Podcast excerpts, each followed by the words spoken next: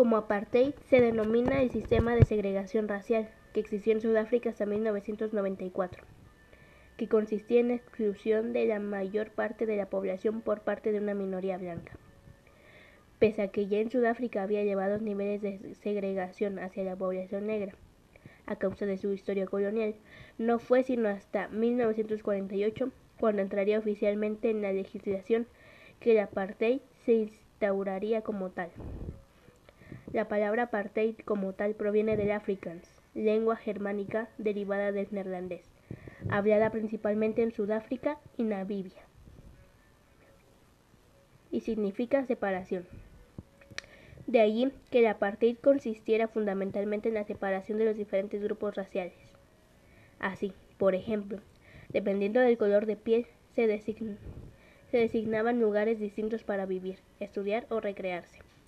Además, las personas eran clasificadas según su raza, apariencia, ascendencia o aceptación social, en función de lo cual gozaban o no de ciertas ventajas.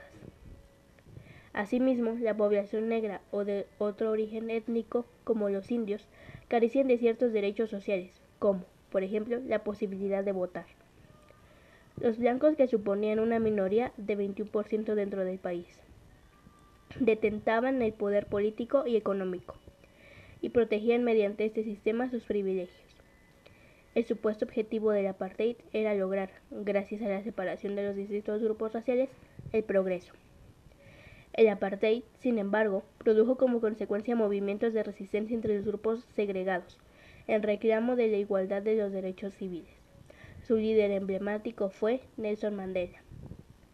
Se suele señalar el fin del apartheid en 1994 con el ascenso de Nelson Mandela al poder y las políticas de reconciliación racial llevadas a cabo por este.